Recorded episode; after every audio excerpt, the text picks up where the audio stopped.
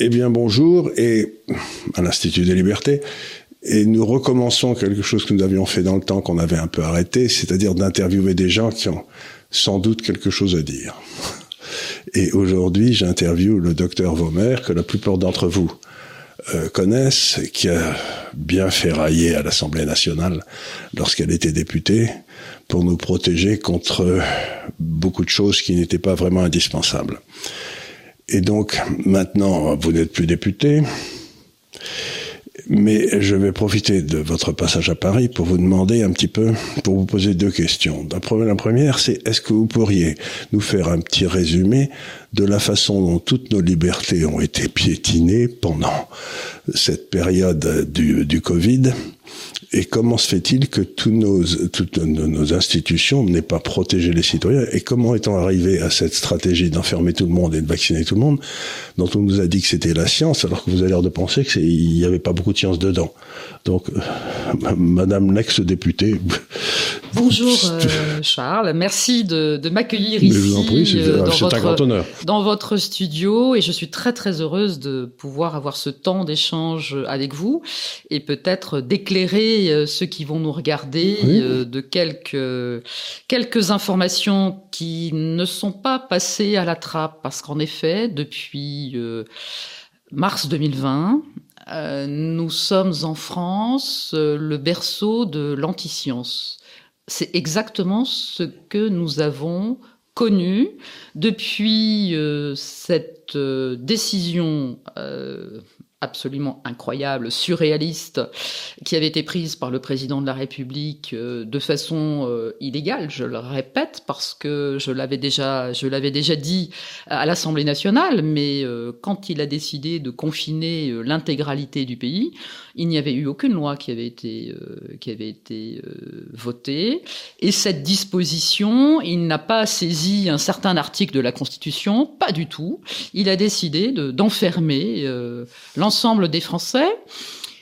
Au début de cette crise, on pouvait se dire, on pouvait imaginer que peut-être c'était ce qu'il y avait de mieux à faire devant. Euh, euh, Il y avait des images qui arrivaient d'Italie qui étaient très inquiétantes. Exactement, d'Italie et de Chine, où on voyait, euh, en tous les cas, des personnes malades, des personnes hospitalisées, et cette espèce de terreur, parce que c'était même au-delà de la peur, cette espèce de terreur qui a été euh, implacable.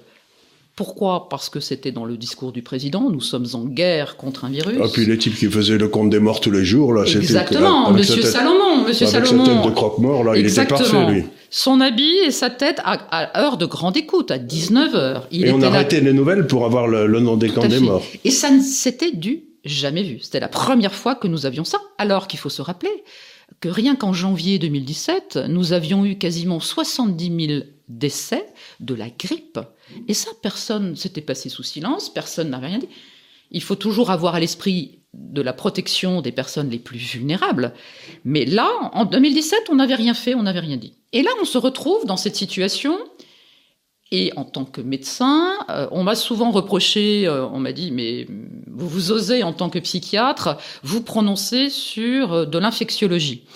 Quand on est médecin, d'abord on a fait tout un cursus complet, on est avant tout au départ médecin généraliste, j'ai fait en plus, j'ai des diplômes de santé publique, donc on sait très bien plusieurs choses. Quand on est face à une épidémie, d'abord on tente tout pour soigner les personnes. On reste pas les bras croisés en disant en affirmant il n'y a aucun traitement, restez chez vous. C'est là aussi, c'est du jamais vu. Et cette, ce forçage au confinement, on a aussi du recul. On sait que le confinement permet, enfin, favorise les contaminations, mais c'est pas du tout ce qu'il faut faire quand il y a une épidémie. Et aujourd'hui, on en a la confirmation, parce qu'il y a ce recul de plus de deux ans maintenant, et on voit tous les pays qui n'ont pas confiné ont des, dire des meilleurs résultats. Je n'ai pas du tout parlé comme ça parce qu'on n'est pas là pour comptabiliser les morts, mais le constat est quand même celui-là. C'est-à-dire qu'en France, il y a plus de 150 000 décès qui ont été attribués au Covid. Oui, dans des accidents de moto d'ailleurs. Voilà.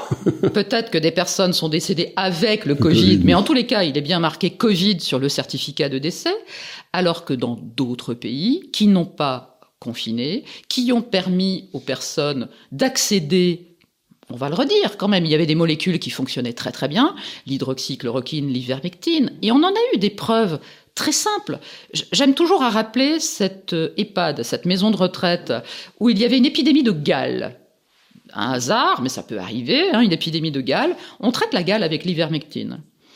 Aucun résident de cette structure n'a eu le Covid. Donc en plus, on voyait que non seulement ça pouvait traiter. C'est un peu ce que nous avait dit euh, ce bon Raoult, non? Ah, exactement. Mais, mais Raoult a été déconsidéré, a été insulté, a été alors que c'est un de nos scientifiques les lui, plus. Lui, lui, la science, il connaît. Exactement, la science par son institut de recherche, par sa pratique, euh, voilà, de toute sa carrière. Mais on a considéré que ce que Raoult disait et ce que de nombreux autres médecins, professeurs disaient, il ne fallait surtout pas les écouter. Donc on se remet dans la situation où la représentation du peuple voit arriver dans l'hémicycle une série, parce que ça a duré 18 mois, 13 lois liberticide, basé à chaque fois, vous savez que pour voter un projet de loi proposé par le gouvernement, il y a un exposé sommaire. La plupart du temps, l'exposé sommaire faisait à peine une page recto verso. En tant que médecin, moi je cherchais où étaient les arguments scientifiques. Il n'y en avait absolument aucun. Donc on se souvient quand même quand nous avons été amenés à faire des auto-attestations complètement délirante ben pour avoir le droit de sortir. Voilà, de, Il fallait que je fasse un Ausweis. Exactement, un Ausweis de, pour pouvoir sortir quelques minutes. Pour aller chercher du pain. Attention, pas plus que un kilomètre. Rappelons-nous, il y avait des drones qui circulaient pour surveiller la population sur les plages, dans des parcs. J'étais élu à l'époque dans l'est de la France. Il y avait des drones qui euh, allaient récupérer les, enfin qui surveillaient et, les gens étaient récupérés par les gendarmes dans les Vosges alors qu'ils étaient en pleine forêt, tout seuls, à respirer le grand air. Donc on a vécu quand même quelque chose de totalement surréaliste. Est-ce que c'était, est-ce que c'était un euh, un premier essai, une tentative de, de, de, voir comment on pouvait mettre la population en parce que est-ce que parce que je me demande moi, j'ai un frère qui vit en Suède, donc je connais bien l'histoire de la Suède avec l'épidémiologiste qui constitutionnellement doit prendre des décisions pour ce genre de choses. Ils n'ont pas fermé mon, mon, frère voit ses petits-enfants, euh, il, il, leur dit bonjour, bonjour de loin. Bien sûr. Et en plus, d'après ce que je peux comprendre, au départ, cette maladie, en tout cas, ne touchait que les gens qui avaient plus de 64, 10 ans, mettons. Avant, c'était à peu près, sinon les autres, il y en avait très peu qui mouraient. Quoi. Exactement. Il y a eu quelques, bien sûr, euh, la majorité euh, présidentielle. Obèses, etc. Voilà, a mis en avant quelques enfants qui sont décédés, mais il y a eu deux ou trois enfants décédés, encore une fois, avec le Covid. Mais ces enfants, malheureusement, étaient déjà dans une situation euh, de santé catastrophique, et de toute façon, ils seraient décédés. Donc, basé sur ces choses-là, on a dit, on a fait des mesures, mais alors, j'ose le dire en tant que psychiatre, inadaptées, délirante, délirante, véritablement, qui, n'avait qu'un seul objectif. qui amenait à la panique. Qui n'avait qu'un seul objectif. Tout à l'heure, j'ai débuté en parlant de terreur, de manipuler l'ensemble de la population. Alors là, je vais vous poser une question. Pourquoi? Parce que c'est la question que je me pose. Moi, je suis, moi, je suis un spécialiste un peu des choses économiques, mettons. Et euh, euh, il, suit, une politique qui amène automatiquement à un appauvrissement général de la population française, qu'on voit arriver, qui est inévitable. Tout à fait. Et je me dis, mais quel est l'intérêt de ces gens de, de, de, vouloir appauvrir ce pays? Pourquoi le font-ils? Pourquoi, pourquoi créent-ils la, pauvreté, la pauvreté est la conséquence de ce qui est en train de se passer. Bien sûr. Je, je ne suis pas sûr parce que je que cherche, ça soit l'objectif. Je ne suis pas sûr que ça soit l'objectif. L'objectif très clair. Quand vous avez une épidémie dont on le dit, il n'y a aucun traitement. On confine, on confine, on prend ces mesures drastiques. Et rapidement, parce que j'ai retrouvé un propos d'Emmanuel Macron en avril 2020, donc très très vite, où il dit, mais il va y avoir un vaccin. On va être capable de vous protéger, de vous vacciner. Donc on arrive avec le mal dans une main et le bien dans l'autre, la solution immédiate dans l'autre. Et il n'y a qu'une seule condition, au niveau européen, de pouvoir financer la recherche sur les vaccins, de pouvoir... Euh, la recherche sur les vaccins, euh, c'est la production de vaccins avec, des, avec, des, produits, avec des profits considérables pour ceux qui avaient soi-disant des vaccins qui d'ailleurs n'en sont pas. J'en viens, j'y viens. Ce que je voulais dire, c'est que il faut, il y a une condition, c'est qu'il n'y ait pas de traitement. Donc on a écarté cette euh, possibilité d'utiliser des molécules dont on savait qu'elles pouvaient aider. C'était peut-être pas la panacée à 100%, mais au moins ça pouvait soigner une grande partie de la population et protéger en amont en disant tout cela n'existe pas. Certaines molécules ont même été classifiées comme dangereuses, hydroxychloroquine. C'est incroyable. Mais nous avons un vaccin. On sait aussi que... Mais ce que vous avez dit est très important, c'est-à-dire que les gens ne le savent pas, c'est que la seule condition pour que le vaccin soit acceptable, c'est qu'il n'y ait aucun autre traitement. Tout à fait. Donc, c'était dans toutes les lois qui ont été passées. Donc, ce qu'on a fait, c'est qu'on a donc mis, on a commencé à créer ce vaccin et on a mis, euh, on a mis en avant l'idée qu'il n'y avait aucun traitement, ce qui était faux. C'est-à-dire que, euh, on en parlera, mais il y a peut-être un jour, il va falloir qu'il y ait des poursuites judiciaires. Et, je n'ai eu de cesse, en tant que député, d'essayer d'apporter la possibilité d'un débat. Voilà, la Maison du Peuple, c'est quand même le lieu des débats, logiquement. Et j'ai vu à quel point euh, le ministre de la Santé était campé sur ses certitudes, ou quand j'allais sur le terrain de la science, il n'avait que pour me répondre, les insultes, les invectives, les menaces, puisqu'il m'a menacé euh, dans, dans l'hémicycle. Donc c'est bien là que j'ai vu qu'il n'y avait en fait, tout cela était une stratégie. Ils avançaient euh, une espèce de rouleau compresseur où il n'y avait qu'un seul but. Et j'en reviens à votre alors, question. Attendez, arrêtez, arrêtez, arrêtez une seconde. Qu'un seul but. Mais alors le but, c'était de faire que Pfizer fasse des profits? Ah ben, je, moi, je, pas que Pfizer, AstraZeneca, Moderna, Pfizer, BioNTech. Mais il n'y avait, pas de Français en tête dans, dans ce coup-là. Donc, eh ben, malheureusement. Qu'est-ce que, le gouvernement français faisait, faisait ben, à favoriser des, des, des, sociétés pharmaceutiques qui ben, sont On sait très bien aujourd'hui, on voit à quel point euh, toute cette stratégie, en plus de communication, a été euh, euh, mise en œuvre grâce au, au, au service euh, de, de certaines sociétés, on va les citer, McKinsey, puisque tout cela n'est plus du tout un, un, secret. Le gouvernement a donné des fortunes. De McKinsey était partisan de des partenaires de, cette, de, cette, de ces affaires. C'est McKinsey qui a monté ça. Le, le, les, les, fameux slogans, les fameux slogans restez chez vous, euh, restez confinés, n'allez pas voir de médecin, restez chez vous, prenez du doliprane. McKinsey. Tous vaccinés, tous protégés. C'est des phrases choc.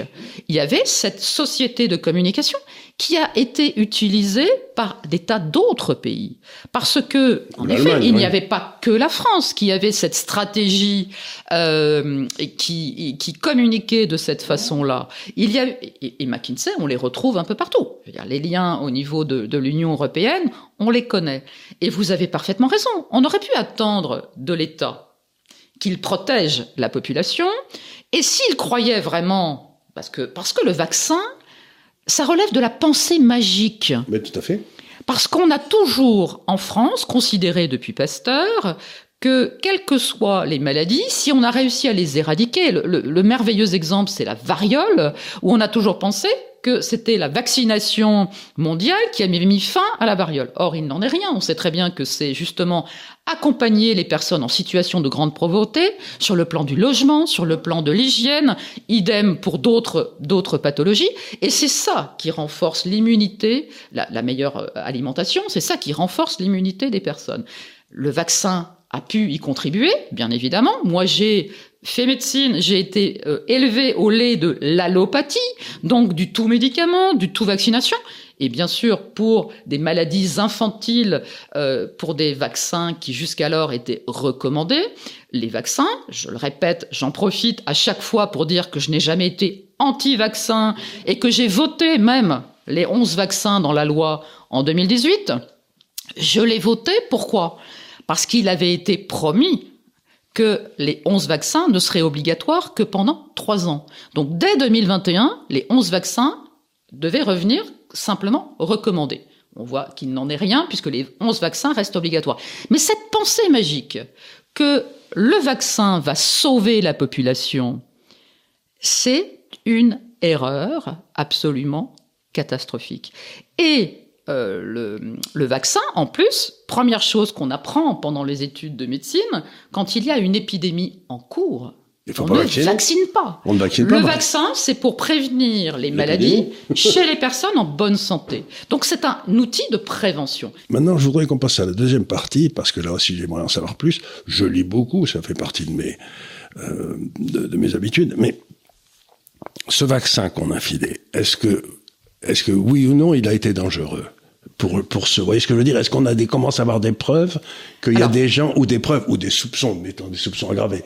Est-ce Bien que, sûr. parce que Alors il y, a, y deux, il y a, y a deux choses. On va parler de la partie médicale et après je reviendrai sur la partie qui, qui reste absolument incroyable puisque les députés européens n'ont toujours pas accès au dossier. au dossier et aux vrais contrats qui ont été passés. passer, on, on y on reviendra. reviendra, oui.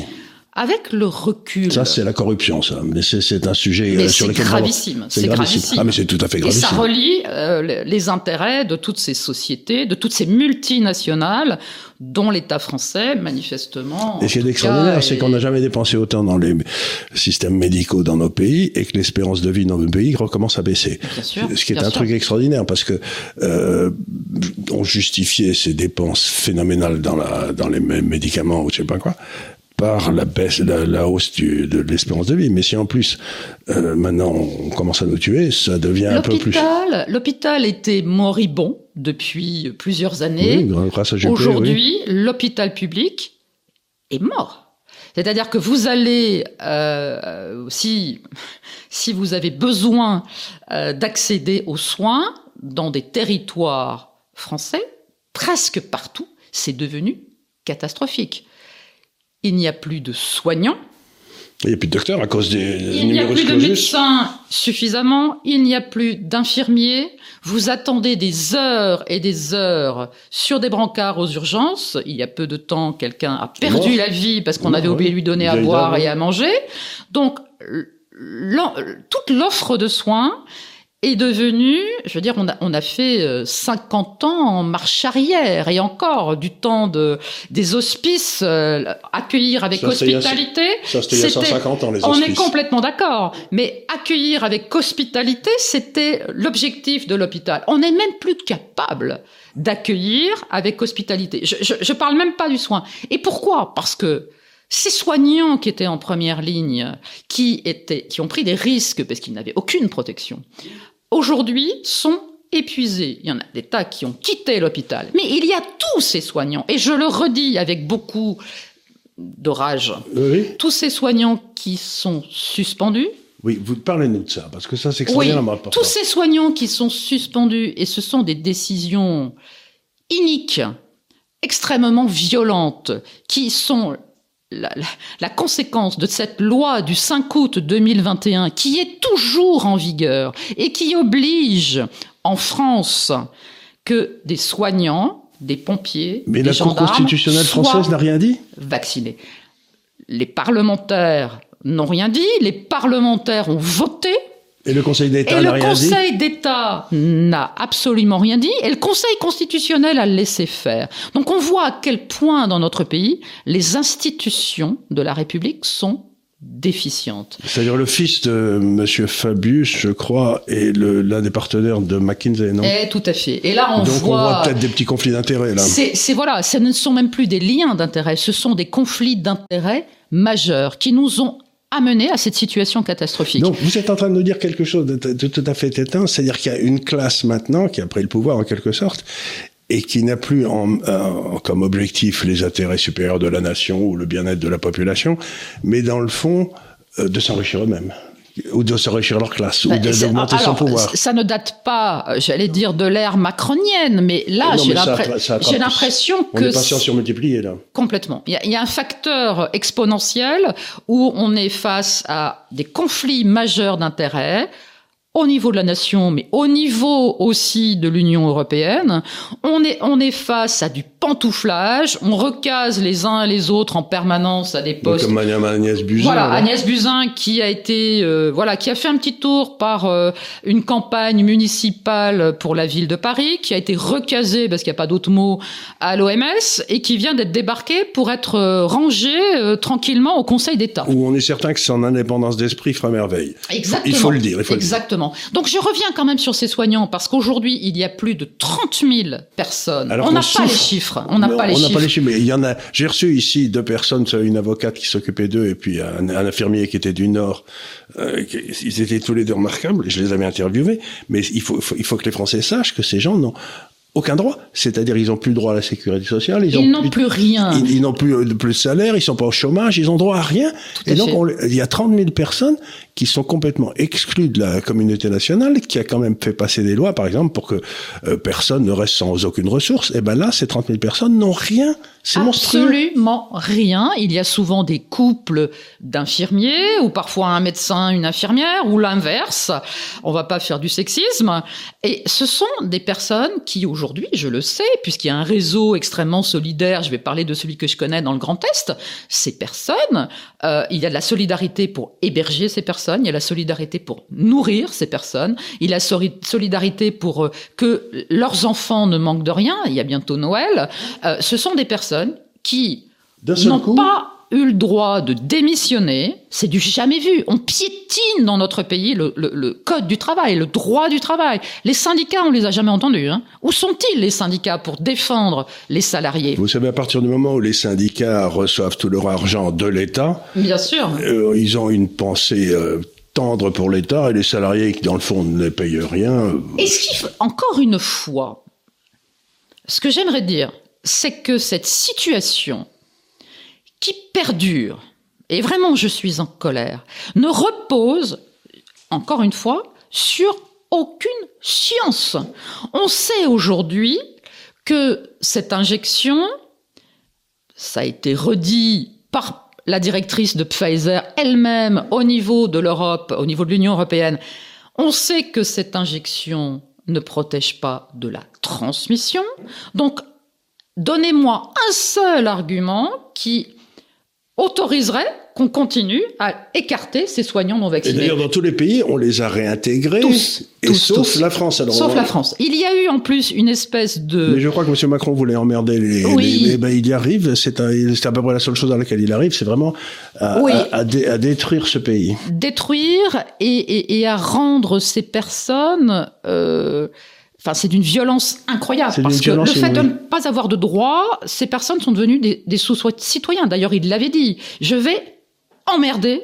Je vais emmerder. Voilà, ceux qui, ceux Voilà. refusent de se faire vacciner. Exactement. Exactement. Et là aussi, il y a deux choses qui se passent qui me laissent bon.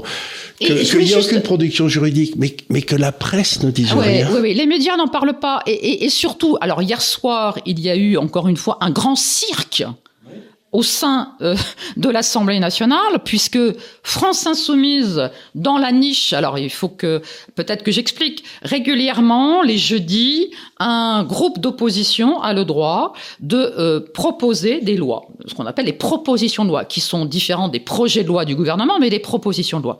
Hier, on a vu... euh, L'inscription euh, de l'IVG dans la Constitution, texte proposé par la France insoumise. Et puis, il y a eu ce texte, alors ils ont balayé la corrida, et il y a eu ce texte proposé par euh, la NUP de réintégrer les soignants. Alors, je ne vais pas rentrer dans les détails. Euh, je veux dire, le symbole était excellent, bien évidemment, mais il y avait des conditions drastiques de tests quasiment tous les jours, de, de combinaisons de cosmonautes, euh, alors qu'aujourd'hui, je le rappelle aussi, des soignants vaccinés malades, on leur demande de venir travailler. Donc eux sont susceptibles de contaminer des patients. Et donc là, euh, euh, ce texte qui allait, qui pouvait être voté par l'ensemble des oppositions, puisque la majorité devenait minoritaire, il y a eu ce qu'on appelle de l'obstruction parlementaire, puisque les députés de la majorité sont arrivés avec force, avec une série de sous-amendements pour qu'il y ait des discussions sans fin et que l'heure de minuit, puisque euh, à minuit il y a un coup près, si le texte n'a pas été voté avant minuit, il n'est pas voté. Ce Mais qui texte, sont ces gens qui euh, refusent de réintégrer des gars qui, dans le fond, avaient raison? Je ne sais pas qui a voté pour ces gens des, de la majorité, enfin de la majorité de M. Macron, mais euh, moi je demande instamment à tous les gens qui ont voté pour chacun des députés qui ont pratiqué ces manœuvres, de surtout plus jamais voter pour ces ordures. Oui, oui, Mais c'est vraiment honteux, quoi. Exactement. Et on part du principe, on part du principe euh, d'une fausse science. je, vais parler de Monsieur Juvin, qui est professeur de médecine, mais j'ai écouté ses propos. C'est profondément choquant. C'est même, on, doit se questionner sur sa légitimité à continuer à œuvrer à l'hôpital en, disant autant de mensonges. Comment est-il capable aujourd'hui de dire autant de mensonges Est-ce qu'il reconnaît maintenant qu'il sait qu'il l'a Ah, mais pas du tout, puisque hier soir, il a défendu justement en disant que ce vaccin protège. Que alors, alors qu'on sait aujourd'hui que même Pfizer. Et il y, a, y a deux choses sur lesquelles j'aimerais revenir. Vous m'interrogiez sur les effets secondaires. Voilà, je Aujourd'hui, on sait qu'il y a une épidémie de mort subite de l'adulte. Oui.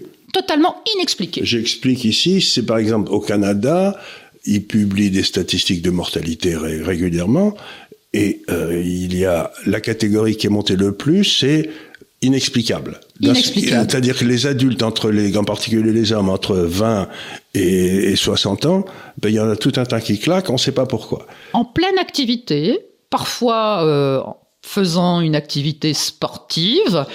Ils tombent, ils sont décédés. On, alors, en France, on n'a absolument aucun chiffre. On n'a pas de statistiques. On n'a pas de statistiques qui nous donnerait, qui pourrait nous donner, qui pourrait nous éclairer, voilà, qui pourrait nous expliquer que ces personnes qui décèdent brutalement, encore une fois, c'est du jamais vu, euh, qui décèdent brutalement, quel est leur statut vaccinal? Est-ce qu'ils ont été euh, injecter Covid-19 ou pas. Ça permettrait, parce qu'on doit se poser la question en urgence d'un moratoire sur la vaccination.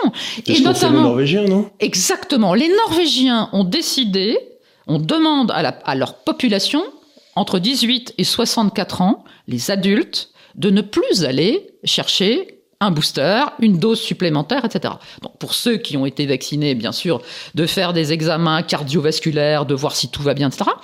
Des prises de sang, parce qu'on a quelques éléments, notamment les dédimères, qui, euh, il faut se battre en France pour pouvoir en avoir encore les dédimères dans un laboratoire, mais d'autres pays prennent des décisions raisonnables, raisonnées, devant l'ampleur des effets secondaires. C'est du jamais vu. On a les chiffres de l'Agence nationale de sécurité du médicament. on a des chiffres. L'Irlande, en on France, a des chiffres. on a quelques chiffres aussi. Mais ces chiffres ne sont pas suffisamment détaillés et ne représentent grosso modo, moins de 10% des effets secondaires déclarés. Pourquoi? Parce que c'est tellement difficile d'aller sur le site, c'est quasiment 45 minutes pour pouvoir remplir un dossier de déclaration d'effets secondaires. Donc la plupart du temps, les médecins généralistes... Autre chose à foutre n'ont pas suffisamment de temps et les personnes sont un peu perdues, ne savent pas comment faire. Donc moins de 10%. Ça date pas d'aujourd'hui, il y avait déjà eu des études qui démontraient ça depuis très longtemps. Donc on a des personnes qui Là aussi, les adultes jeunes, le bénéfice-risque, on sait aujourd'hui qu'il y a beaucoup plus de risques. On a une augmentation de quasiment euh, plus de 350% de myocardite, de péricardite, donc qui peuvent avoir sur le long terme des effets extrêmement délétères sur l'état de santé de ces jeunes. Il n'y a jamais eu autant de sportifs. Oui, qui tombent d'un seul coup, pouf. Voilà, de sportifs qui tombent, plus 300%, plus, plus 300% de décès en 2021 par rapport à la moyenne des 12 années précédentes. Ah, qu'est-ce qu'il faut encore de plus à ce gouvernement pour faire un moratoire j'ai pas dit qu'il fallait. Ça voudrait dire qu'ils reconnaissent. Un moratoire sur sa vaccination. Non, mais ça voudrait dire qu'ils reconnaissent, je me suis trompé. Ah oui. Et ah ça, c'est un truc qu'ils ne peuvent pas. Si vous voulez, eux, ils sont, ils sont descendus du ciel et ils se trompent jamais. C'est. Euh, et on voit aujourd'hui que, en matière de santé publique, la France a perdu toute capacité de souveraineté en la matière. Tout est décidé par l'OMS, tout est décidé par Ursula von der Leyen qui passe des commandes. Mais l'OMS, c'est Bill Gates. Hein. Ah ben bien sûr. Puisque c'est lui qui a couvert 30, le 30% du budget de l'OMS. Mais complètement. Donc aujourd'hui, il a beaucoup investi dans des sociétés qui font des vaccins aussi. Donc tout ça, c'est tout, à fait... Ben, on voit très bien que, que tout est lié, tout est absolument lié, que la France et les Français ne retrouvent absolument pas leurs intérêts dans cette affaire, que ça soit au niveau de la santé, que ça soit la santé économique, parce que cette marche en avant du quoi qu'il en coûte a été monstrueuse, monstrueuse. Et moi, je suis très inquiète quand je regarde les petites et moyennes entreprises de, de mon ex-circonscription, si je puis dire, mais je suis très inquiète. Avec la flambée du coût de l'énergie, euh, on sait très bien que beaucoup d'entreprises... On va pouvoir, les boulangeries, boum. Mais bien sûr, qui n'avaient pas encore complètement terminé de rembourser leurs prêts garantis par l'État, parce que ça aussi, il y avait... Et là euh, aussi, il y en a, il y a tout un tas qui vont pas rembourser, et on sait très bien que ça, il y a des dossiers qui ont été montés qui sont des fraudes pures et simples. donc, donc, donc, on se retrouve devant, si vous voulez, si on regarde l'économie, si on regarde la diplomatie, si on regarde euh, la santé publique, etc., on se trouve devant un gouvernement qui paraît mettre en dernier les intérêts de la population mm. française. Je me trompe ou pas? Sa politique est un échec total. Absolument. Mais, il y a une destruction de la France. Il y a une destruction. mais encore une fois, je reviens à la même question. Pourquoi? Parce qu'ils veulent, ils veulent faire transférer tout à l'Europe? Je ne sais pas. moi, je me pose, je la question à tout le monde, mais je me dis, mais pourquoi ils font ça? Moi, je me dis que ce gouvernement ne gouverne plus, attend des, des, des, directives, des, directives, euh, des multinationales étrangères, euh, des, des, de la finance, de la Syrie. Et, et, on sent très bien euh, bah, que cette histoire, parce que ils en parlent, ils en ont parlé encore à la dernière euh, rencontre du G20, d'ordre mondial, nuit totalement à la à, l'État français, nuit totalement au peuple français. Voilà, mais c'est-à-dire qu'on assiste à la double destruction de l'État. Je suis pas un grand étatique moi-même, mais on a besoin d'un État. Vous savez, c'est ce que disait de Gaulle, dans, au début de ses mémoires, il disait le président Lebrun brandit visite, il était l'ancien chef de l'État. Le problème, c'est qu'il y avait plus d'État, que c'était pas un chef. Et aujourd'hui, ben, il y a plus d'État et c'est pas un chef. Ça a l'air d'être ah un homme qui prend, qui, prend les ordres des autres. Mais par contre, il est très méchant. Ben, en fait, Avec les petits, il est très dur. Il est très méprisant, il est très, irrespectueux. Un, un chef d'État doit être le président de tous les Français. Or là, il a mis de côté toute une partie de professionnels bienveillants, de professionnels passionnés par leur métier, de professionnels qui ne demandent que à être réintégrés.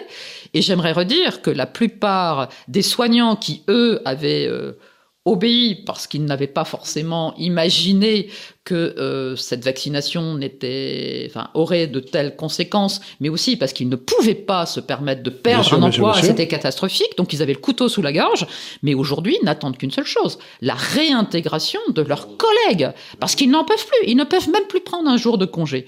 Donc on a une situation euh, terrifiante au niveau hospitalier, il n'y a plus rien qui fonctionne, et on a ce gouvernement qui encore hier soir, dans l'hémicycle, a fait la preuve de sa méchanceté, de sa méchanceté, de son inconséquence. Et je, vraiment, je suis très en colère. Et c'est la première fois dans l'histoire de France, je crois, qu'on a un roi de France qui n'aime pas son pays. Qui n'aime pas son pays. C'est quand même curieux. Qui n'aime pas son pays, qui n'aime pas son peuple. Un pays qu'on peut aimer. Et, et, pourtant, et pourtant, voilà, il s'est représenté. Donc il avait qu'à euh, laisser la place peut-être à d'autres. À d'autres qui, qui l'aimaient peut-être, mais mais donc. C'est terrifiant. C'est vraiment terrifiant. Terrifiant. Donc, alors. Écoutez, voyez, je regarde l'heure. On a déjà parlé 35 minutes, c'est bien. Euh, mais, mais vous avez, vous avez ce combat. Où est-ce que vous allez vous maintenant personnellement pour terminer en conclusion? Parce que vous n'êtes pas dans une situation facile. Hein. Je suis dans une situation. Euh, j'allais dire, dans laquelle je me suis mise euh, Mais c'est pas grave, hein. euh, complètement euh, en toute connaissance de cause et volontairement. Et, vous, et, on doit vous en féliciter. Et je donc j'ai eu ce, ce, combat quand j'étais députée. En tant que présidente du parti que j'ai créé, donc Ensemble pour les libertés, j'avais 25 candidats aux, aux législatives de 2022 aucun de ces candidats, parce que c'est un tout petit parti naissant, euh, n'a été euh, n'a été élu. Moi-même, dans ma circonscription, je n'ai pas été élu. Et aujourd'hui, en tant que soignante, euh, vous ne pouvez pas exercer. Je ne peux pas exercer mon métier de psychiatre actuellement en France, puisque j'ai fait cette, j'ai pris cette décision de, de, disposer de mon corps, et donc actuellement, je ne peux pas exercer la psychiatrie dans mon pays, alors que je vais peut-être faire juste encore une toute petite parenthèse sur l'état de santé psychique actuellement des Français. Les Français sont tristes. C'est absolument monstrueux, mais c'est même beaucoup plus que triste. C'est-à-dire que le niveau de souffrance psychique dans ce pays, on savait déjà avant tout ça, Oui, oui, avant tout ça, j'avais fait deux missions parlementaires sur la réorganisation des soins en santé mentale dans ce pays. On savait que, grosso modo, une personne sur cinq avait besoin, à un moment de sa vie, d'avoir un accompagnement par des soins psychologiques ou psychiatriques. Aujourd'hui, avec la maltraitance que connaît euh, le peuple français depuis 2020, ça explose. Le besoin en santé psychique a augmenté de 40%. Le taux de suicide, c'est du jamais vu, y compris, y compris chez les enfants. Et j'insiste là-dessus. les enfants Parce se que suicident. des confrères pédiatres euh, qui euh, ont, ont passé toute leur carrière professionnelle sans avoir jamais vu un enfant qui venait avec un discours de mort. Quand je parle d'enfants, c'est des petits, 6 ans, 7 ans, 8 ans. Qu'un enfant ait des idées noires à ce point, à cet âge-là, avec l'envie de passer à l'acte, c'est du jamais vu. C'est un cri que je pousse là maintenant à votre micro. Il faut d'urgence que tout cela s'arrête et qu'on ne revienne jamais avec les masques pour les enfants. Parce que la, la capacité d'apprentissage a été complètement euh, annihilée chez les tout petits qui, au cours préparatoire, avaient un masque, chez des enfants qui aujourd'hui font des dessins de visage sans mettre de nez, sans mettre de bouche, parce qu'ils ne n'ont jamais vu le visage de leur instituteur, Il professeur paraît, des qu'on écoles. apprend, il paraît qu'on apprend à sourire avec, justement, quand on est bébé, en regardant les sûr. sourires des autres. Mais bien sûr. Et quand à la crèche, ben, les, les visages qui se penchaient sur les bébés étaient masqués, Ça devait leur foutre une peur bleue. compte l'impact, l'impact sur les capacités cognitives de ces enfants est terrible. C'est, mais c'est terrible. Écoutez, c'est quand même, mais bon, on va conclure ça, mais ça, il faut, je sais pas s'il faut conclure sur un message d'espoir, mais il faut conclure, je crois, sur un message de résistance. C'est-à-dire que, euh, on a affaire, je crois, à des, euh, appelez-le par leur nom, des forces du mal. En, en tous les cas, quand on observe ce que fait ce gouvernement, euh, ils sont pas du côté du bien. Voilà, voilà, voilà, bon, voilà. Donc, mettons qu'ils sont pas du côté du bien, mais je pense qu'ils sont du côté du mal. Donc, et que la résistance, ça ne peut s'exercer qu'au niveau individuel.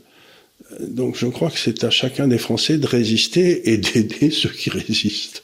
Parce qu'on peut pas, on peut pas compter sur les structures juridiques que notre nation avait mis en place pour protéger les gens. Celles-là, elles ont été conquises par ce gouvernement et elles sont, elles ne sont plus. euh, elles- Elles ne sont plus au service du peuple, donc il y a, il y a corruption, on en a parlé, mais peut-être le petit message, euh, ou le grand message d'espoir, c'est que je constate quoi au niveau euh, du parti Oui. Ensemble pour les libertés, et de la, globalement de toutes les associations Oui, citoyennes, de résistantes, c'est que nos troupes monte, gros, montent, grossissent, croissent, parce que il y a de plus en plus de personnes qui commencent à comprendre ce qui s'est passé, qui malheureusement parfois euh, constatent dans leur chair euh, dans le mal qui a été fait, ou dans leur ou ou par rapport à leurs proches. Donc ils viennent aujourd'hui vers ces collectifs, ils grossissent les troupes et je ne peux que les encourager parce que de cette façon les gens se sentent beaucoup moins seuls, les gens peuvent tisser des liens, s'entraider parce qu'on en est là toujours et encore avec toutes ces personnes qui ont été Revenir mises de proximité. côté. Exactement. Et c'est ce qu'on vit sur les territoires.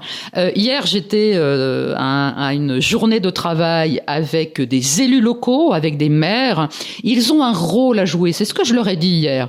Euh, de proximité, ils doivent réorganiser peut-être des buffets républicains, réorganiser des moments de rencontre, réorganiser peut-être aussi laisser euh, des cahiers de doléances pour que les personnes viennent s'exprimer et se réapproprient sur des territoires de proximité une politique avec un, un, un P majuscule, mais pour faire de la belle politique. Euh, je suis d'accord, qui, qui est dans le fond d'essayer de rendre service aux autres, de, enfin d'essayer, oui, c'est ça, d'aider les autres.